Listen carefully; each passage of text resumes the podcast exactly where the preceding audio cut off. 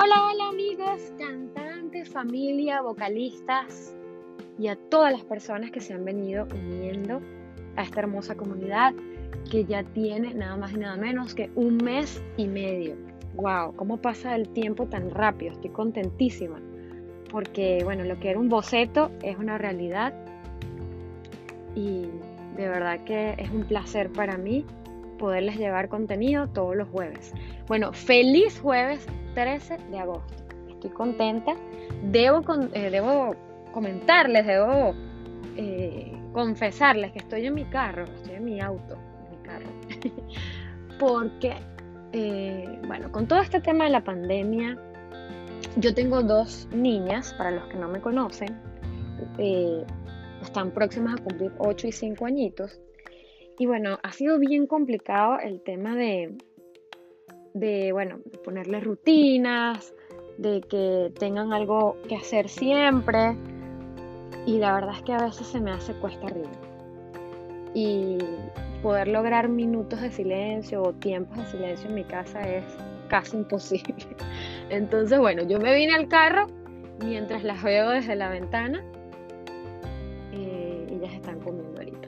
Pero bueno, estoy contenta. Esta semana eh, estuve revisando, estuve leyendo algunos, eh, algunas anotaciones, estuve metida en internet buscando contenido, siempre actualizándome un poco. Y mm, además estuve en la plataforma de Netflix buscando acerca de documentales musicales que me encanta ver. Y hubo uno en especial que me cautivó que es el de Frank Sinatra, que se llama All or Nothing at All, que me encantó. Dije, wow, qué increíble. Cada artista tiene, tiene su, su propia historia. Este, yo no soy muy así a, su música porque, bueno, eh, era otra época, mis papás no escuchaban eso, más sé quién fue Frank Sinatra y lo supe a través del, del documental. Eh, y bueno, y el legado que dejó para otros cantantes. Y bueno, luego de ver este documental, me surgió una pregunta y dije, vocalistas, cantantes, ¿quieren transmitir, quieren emocionar con tu voz?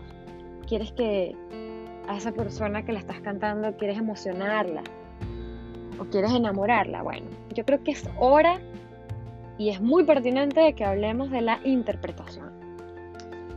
Que no es más que el túnel que conecta el interior del cantante con su público, transmitiendo emociones de todo tipo, eh, bien sea euforia, emoción, tristeza, alegría, frustración, etc.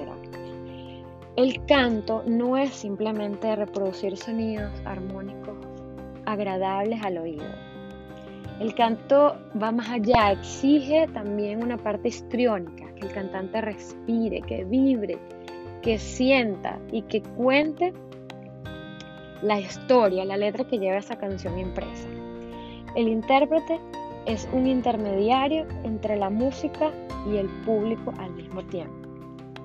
Por lo tanto, el intérprete debe conocerse a sí mismo, saber dónde está cada punto de su cuerpo, saber usarlo para crear belleza. Como los cantantes líricos, eh, que deben adoptar formas, deben adoptar estilos eh, diferentes, dependiendo de la modalidad que van a cantar.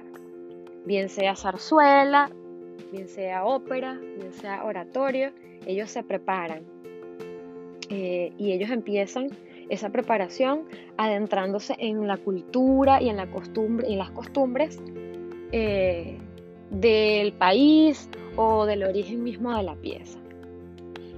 Este, yo recuerdo haber estado, bueno, siempre lo he recordado, pero eh, me vino a la mente en este momento cuando estuve eh, en, en un reality show hace aproximadamente 17 años, un poco más, eh, en Venezuela, eh, en un, canal de televisión muy conocido este, que se llamaba Estrellas de la Música.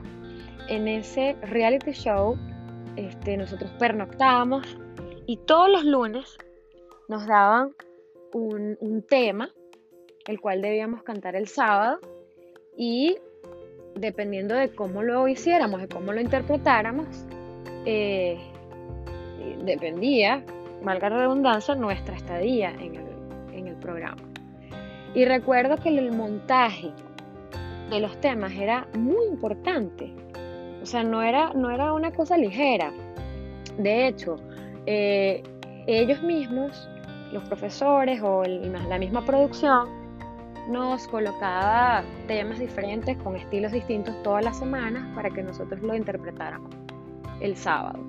Y recuerdo que los lunes cuando nos entregaban el tema nos daban la letra en físico, el papel, y debíamos leerla como si fuera un mail, como si fuera una carta sin ningún tipo de entonación. Luego teníamos que subrayar eh, las palabras que no, que no, entendíamos. Normalmente era en español, eh, pero igual este, teníamos que subrayar algunas, palabras que no, no supiéramos su significado. Y luego de leerla, de subrayar esas palabras, recuerdo que al otro día este, nos reuníamos con el profesor de canto, bueno, para saber más o menos cómo era el montaje, para saber la tonalidad del tema, en qué tonalidad estaba, para saber cómo me sentaba, si estaba en mi rango de voz, eh, cuál, era, cuál, era, la personalidad más o menos que podíamos eh, darle. Y importante, íbamos frase por frase estudiando la canción. Luego de, estudiar la canción, de ir frase por frase, venía la parte del montaje eh, en cuanto al baile, porque nosotros teníamos que presentarlo ante la televisión. Y recuerdo que eran escasos un minuto y medio que teníamos para dar, como dicen los peloteros, el todo por el todo. Porque recuerdo que se transmitía en un programa sabatino que era muy era muy famoso y solo había una sección especial para el reality show. Entonces esa sección era muy corta y pues éramos varios cantantes y solamente teníamos un minuto 50 máximo para interpretar el tema. Y de eso dependía nuestra estadía y que ganáramos el reality. Entonces estuve acordándome de todos los pasos que conllevaba al montaje de esa canción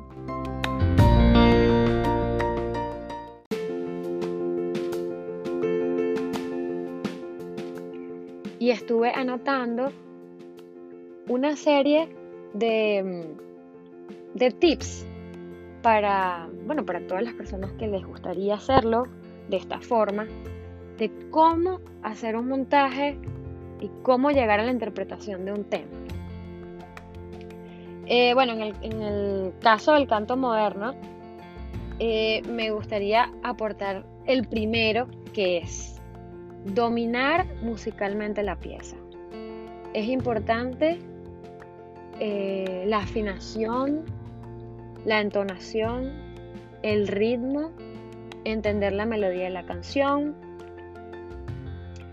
que no se vea solo una secuencia de notas, sino también, entender las posibles variaciones que tenga, eh, saber muy bien cuál es el verso o distinguir el verso del coro, si se repiten las frases, cuántas veces se repite, eh, si hay un interludio, cuánto tiempo dura, o sea, entender musicalmente la pieza.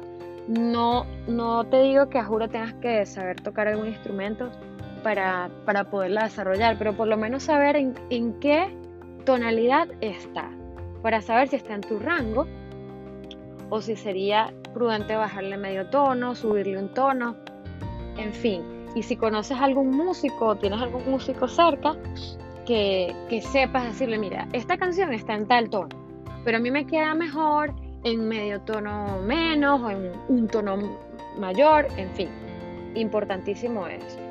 Eh, el otro paso sería, el otro tips sería leer cuidadosamente el tema e investigar por quién fue escrito originalmente bueno, si es un tema, el que sea, es importante investigar eh, quién fue la persona que lo escribió, cuál es su background, qué estilos de música escribe, em, qué otras canciones ha escrito y qué tendencia tiene, conocer acerca de su historia, eh, a, qué a, qué otros artistas le ha escrito eh, canciones, eh, en fin, el background del autor del tema. Otro tip que sería importante, saber qué género musical es originalmente el tema a que quieres interpretar. Bien sea que vas a hacer un cover eh, o que sencillamente lo quieres cantar en un karaoke y vas a buscar la pista en YouTube o la tienes ya, hay muchas variaciones de, de esa canción seguramente, pero saber, eh, o mejor dicho, si quieres interpretarla de una manera chévere, este, bien contundente, saber qué género musical es originalmente esa, esa pieza, qué estética tiene, porque bueno, hay muchas canciones ahorita en el mercado que la gente no lo sabe, pero son canciones escritas eh, y hechas por cantantes de longevos que tienen mucho tiempo y que han sido remake.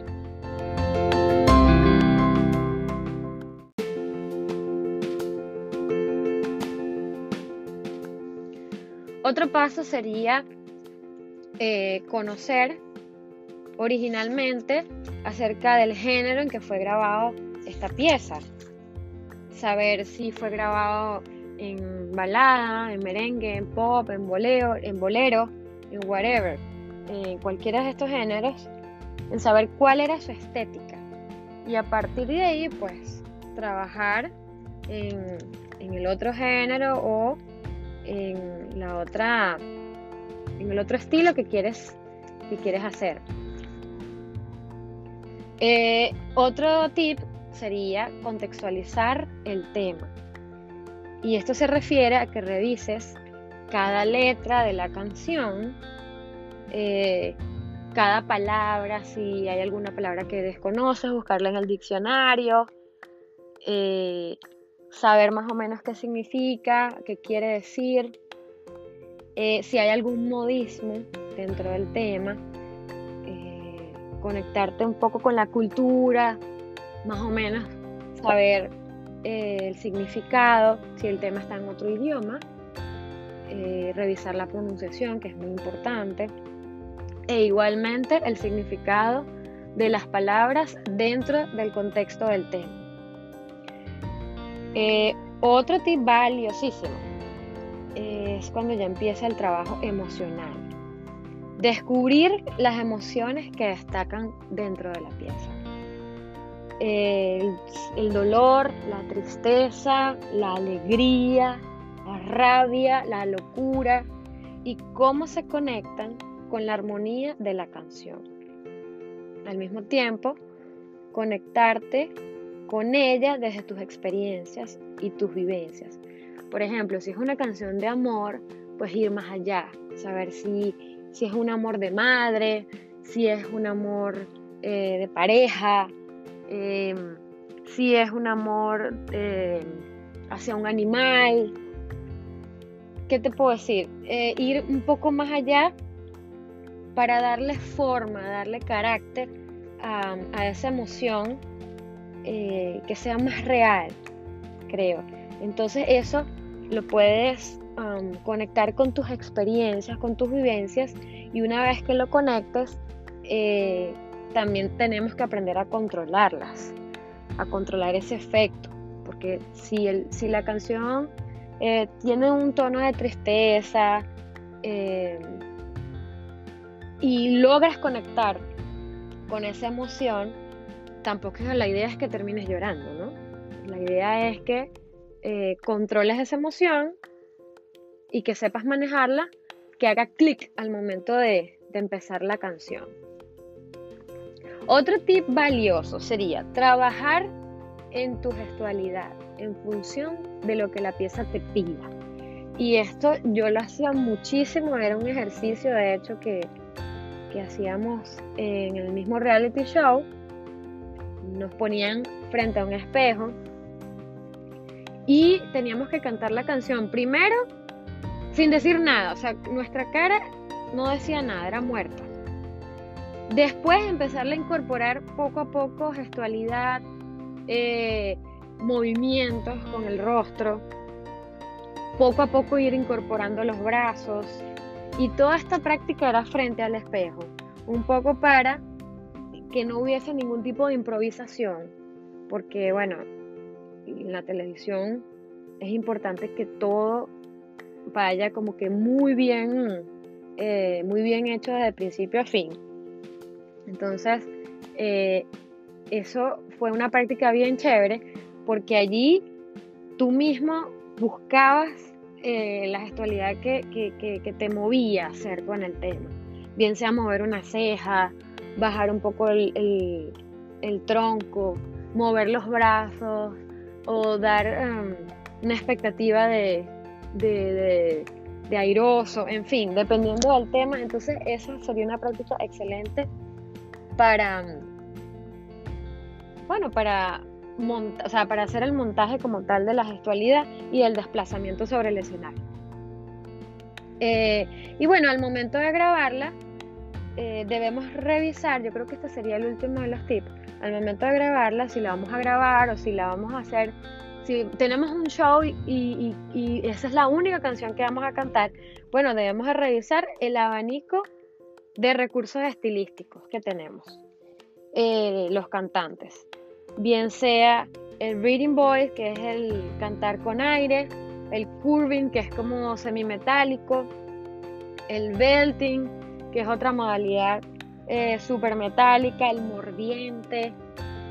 Eh, bueno, todos estos estilos se pueden, pueden jugar un papel importante en el tema, de hecho es, importante saberlos usar en el momento indicado y al mismo tiempo lograr efectos que, que determinen cada frase, o sea, que cada frase sea algo diferente, que puedas incorporar, claro, no quiere decir que tengas que incorporar todos estos estilos en un mismo tema, porque eso va a depender también del carácter que le quieras dar, pero de alguna forma jugar con ellos para lograr ciertos efectos que también pueden ir acompañados con rupturas vocales eh, intencionales, con la técnica de ornamentación.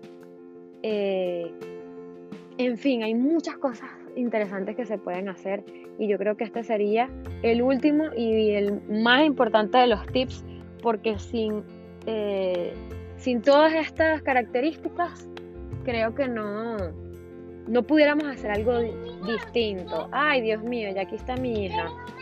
No, no he terminado. ya casi. Bien, vamos a hacer un ejemplo de lo que sería cantar e interpretar una canción. Escogí el tema de Carla Morrison, Disfruto, porque me encanta, tiene un pasaje muy sabroso, se pueden conseguir modalidades vocales, colores y jugar muchísimo con ella. Vamos a ver cómo me va de pianista hoy. Ay, Dios mío, ajá. Cantada bonita, sonaría algo así.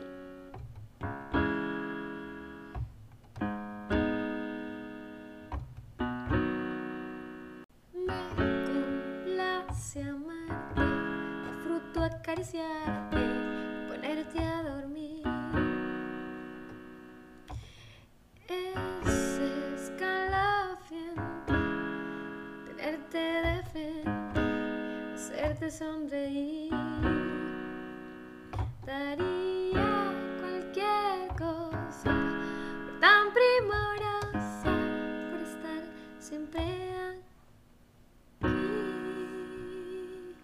Pero ¿cómo sonaría esto con un poquito de emoción, de pasión, de sentimiento?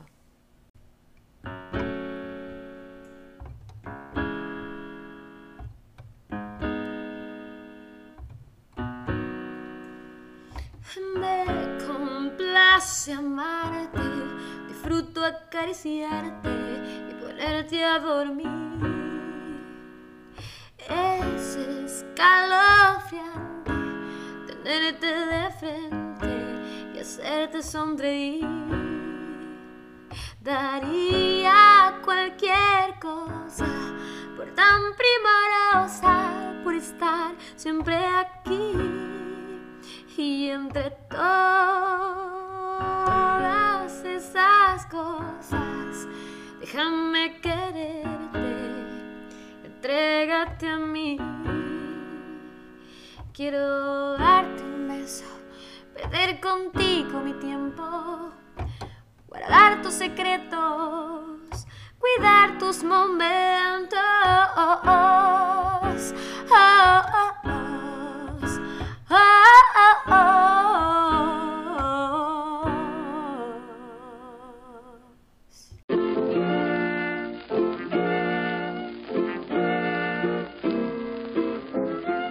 Bueno muchachos, les invito a que busquen ese tema que les guste, que les inspire, que les provoque cantar y les den su propia personalidad a través de este paso a paso que les acabo de hablar, les acabo de recomendar humildemente. Bien sea para cantárselo a su mamá, a su pareja, en un karaoke o para hacer un cover como tal. Así que como siempre les digo, nunca dejen de cantar. Les mando abrazos digitales y nos vemos el próximo jueves.